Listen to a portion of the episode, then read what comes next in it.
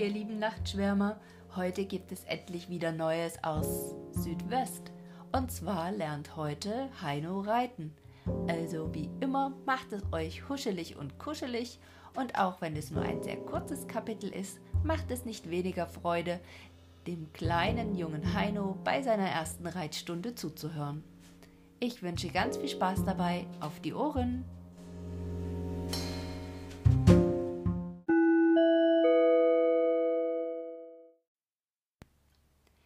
Risse, Risse klang in der Morgenfrühe des Onkels warme Bassstimme in Heinos Schlafkammer. Der rieb sich die Augen. Risse, Risse, erklang es von neuem. Schon saß Heino ganz wach aufrecht im Bett. Wie meinst du das, Onkel Ernst? Ich verstehe immer Reise. Was soll das? Na, hör mal, du bist vier Wochen über den Atlantik geschippert und weißt das noch nicht? Das ist doch der alte Weckruf aus der Zeit der christlichen Seefahrt. Vielleicht kennst du wenigstens das englische Sprichwort Early to bed and early to rise. Natürlich, aber ich wusste ja nicht, dass du Englisch sprachst.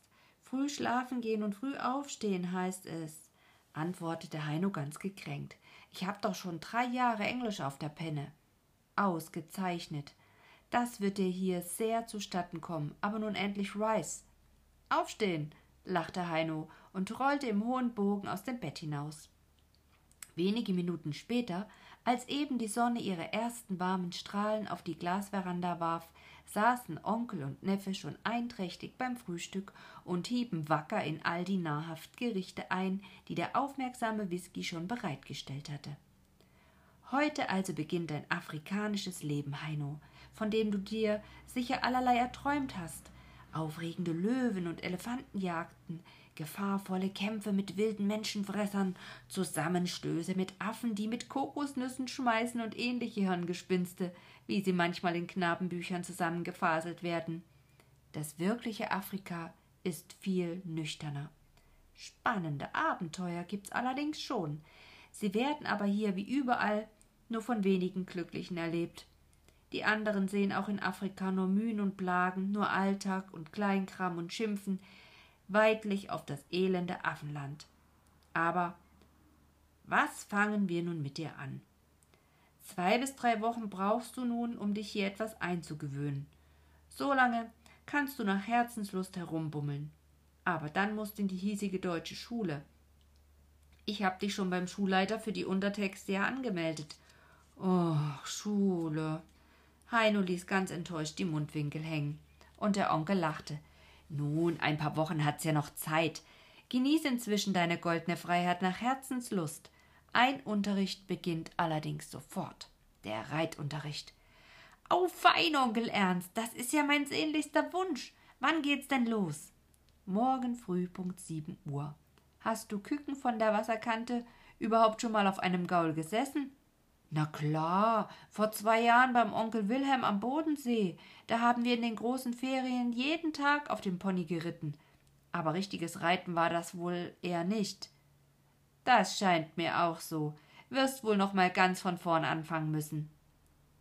Am Nachmittag streuchte Heino allein durch den ganzen Ort, um die Zeit totzuschlagen, da er den anderen Morgen kaum erwarten konnte. Er watete durch den tiefen, schmutzigen Sand der Storestraße, deren flache, breite Geschäftshäuser recht unschön und nüchtern wirkten. Vielmehr interessierten ihn die Eingeborenen, denen er begegnete. Jeden einzelnen schaute er sich von oben bis unten an. Hereros, Hottentotten, Ovambos, Kuhjungen, für Heino waren alles Neger, da er die Unterschiede noch nicht zu erkennen vermochte. Von der Storstraße ging Heino zum Bahnhof, stieg dann den steilen Pfad zur deutschen Kirche hinan und kletterte schließlich auf die Höhe des Diamantberges, der Stadt und Hafen mächtig überragt.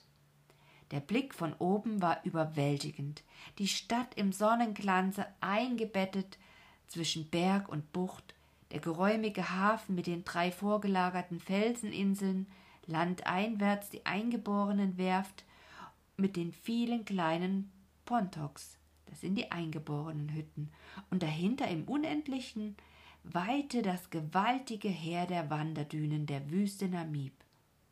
Heinos Brust dehnte sich im Angesicht dieser großen, starken Landschaft, hinter deren harten Linien er lockende Abenteuer ahnte.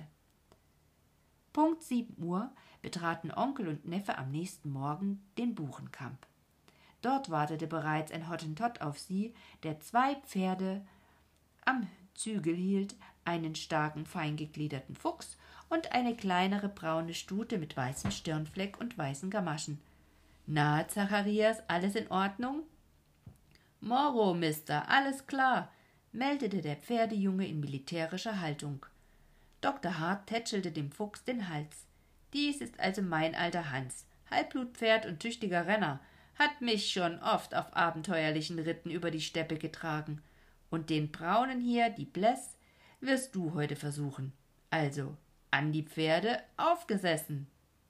Zuerst ging's hübsch im Schritt quer über den weiten Platz, und Heino musste tüchtig Freiübungen machen, um mit dem Pferde vertraut zu werden. Dann befahl der Onkel im Abseitstempo derab, und nun musste Heino schon scharf aufpassen, dass er bei der Zottelei nicht hinunterrutschte, denn selbstverständlich absolvierte er seine erste Reitstunde nur auf Satteldecke, ohne Bügel. Nun verschärfte der dicht neben Heino reitende Onkel das Tempo immer weiter, bis Heino anfing, auf seiner Decke hin und her zu rutschen und schließlich verzweifelt seiner Bläss mit beiden Händen in die Mähne griff. So hielt er sich mühsam, hochrot im Gesicht vor Anstrengung. Der Onkel, der ihn heimlich von der Seite betrachtete und seine helle Freude an der Energie des Jungen hatte, verkürzte nun wieder unmerklich das Tempo. Schritt. So, das ging ja schon ganz gut. Abgesessen. Und nun sollst du gleich noch etwas Neues lernen, den Dreischlag, auch Hottentottengalopp genannt. Nanu, davon habe ich ja noch nie gehört, sagte Heino. Ist ja auch nicht möglich, denn drüben in Deutschland ist diese Gangart gänzlich unbekannt. Hierzulande dagegen ist der Dreischlag die gebräuchlichste Gangart für längere Geländeritte. Zacharias, reit mit dem kleinen Bas mal Dreischlag vor. Mit großem Interesse schaute Heino zu, wie sich der Hottentott in eigentümlich wiegender Gangart schaukelnd vor ihm umherbewegte. Wenn ich das nur lerne. Ist doch gar nicht so schwer. Sieh genau hin. Vorn Galopp und hinten Trab. Daher der Name Dreischlag.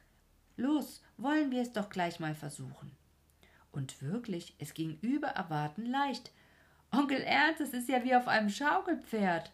Na also, dann wollen wir zum Abschluss noch einen kleinen Geländeritt machen, querfeldein. Hauptsache, dass du dich sicher im Gelände bewegen lernst. Und dann machen wir auch bald einen Jagdausflug. Los ging es über Stock und Stein, im Schritt, im Trab und im Dreischlag. Ein sandiges Tal wurde durchquert, ein steiniger Felsquegel überklettert, hinab ins nächste Tal und Hallo, da war ja auf einmal ein Graben. Keine Zeit zum Besinnen. Galopp, hinüber fegte des Onkels Halbblut in elegantem Satz, Heino mitgerissen dicht hinterher, sprang und kugelte Hals über Kopf in den Sand. Da lag er am Boden und überlegte verdutzt, wie er eigentlich so schnell heruntergeschmiert war. Als aber die lachende Stimme des Onkels an sein Ohr drang, na, Heino, willst du denn da unten übernachten? Da sprang er so rasch auf die Beine und war mit einem Satz wieder auf seinem Pferd, das nach Afrikanerart wie angewurzelt stehen geblieben war, als der Reiter aus dem Sattel glitt. Nun gab es noch einen kurzen Schlussgalopp und die erste Reitstunde war beendet.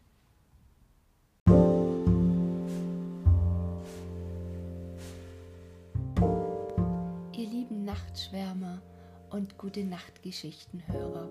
Damit endet die heutige Folge. Wenn dir gefällt, was du hörst, dann abonniere den Podcast, verpasse keine Folge mehr. Ich freue mich, wenn du eine Bewertung bei iTunes dalässt und dir wie immer Geschichten wünscht oder Anregungen gerne per E-Mail an mich übersendest. Nutze dazu die E-Mail-Adresse einfachschlafen.com gmx.de. Ich freue mich drauf. Und wenn du den Podcast mit einem Kaffee unterstützen möchtest, findest du in den Shownotes einen Link, wie du das tun kannst. Für heute wünsche ich dir eine gute Nacht und freue mich, wenn du beim nächsten Mal wieder mit reinhörst. Deine Anja.